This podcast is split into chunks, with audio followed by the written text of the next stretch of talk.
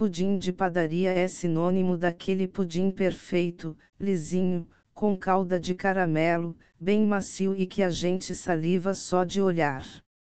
Você pode fazer um pudim de padaria na sua casa mesmo.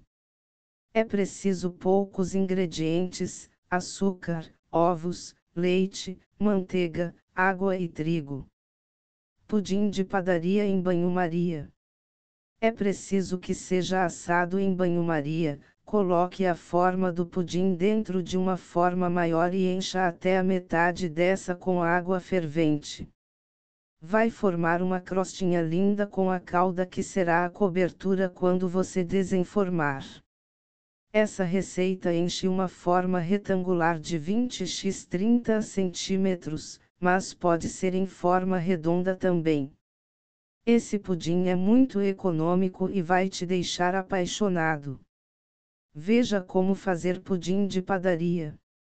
Ingredientes para pudim de padaria: Calda do pudim, uma xícara e meio de açúcar, meio xícara de água fervente, massa do pudim, 5 ovos inteiros, 2 xícaras de açúcar, 2 colheres de sopa de manteiga, 1 litro de leite uma xícara e meio de farinha de trigo sem fermento. Como fazer pudim de padaria? Calda do pudim.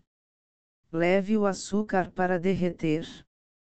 Quando estiver em ponto de caramelo, adicione aos poucos a água quente, abaixe o fogo e mexa até ficar em ponto de calda. Coloque a calda em uma forma e reserve. Massa do pudim. Em um liquidificador coloque os 5 ovos, uma xícara e meia de açúcar, duas colheres de manteiga, um litro de leite e uma xícara e meia de trigo, bata por 5 minutos. Pudim de padaria em banho-maria.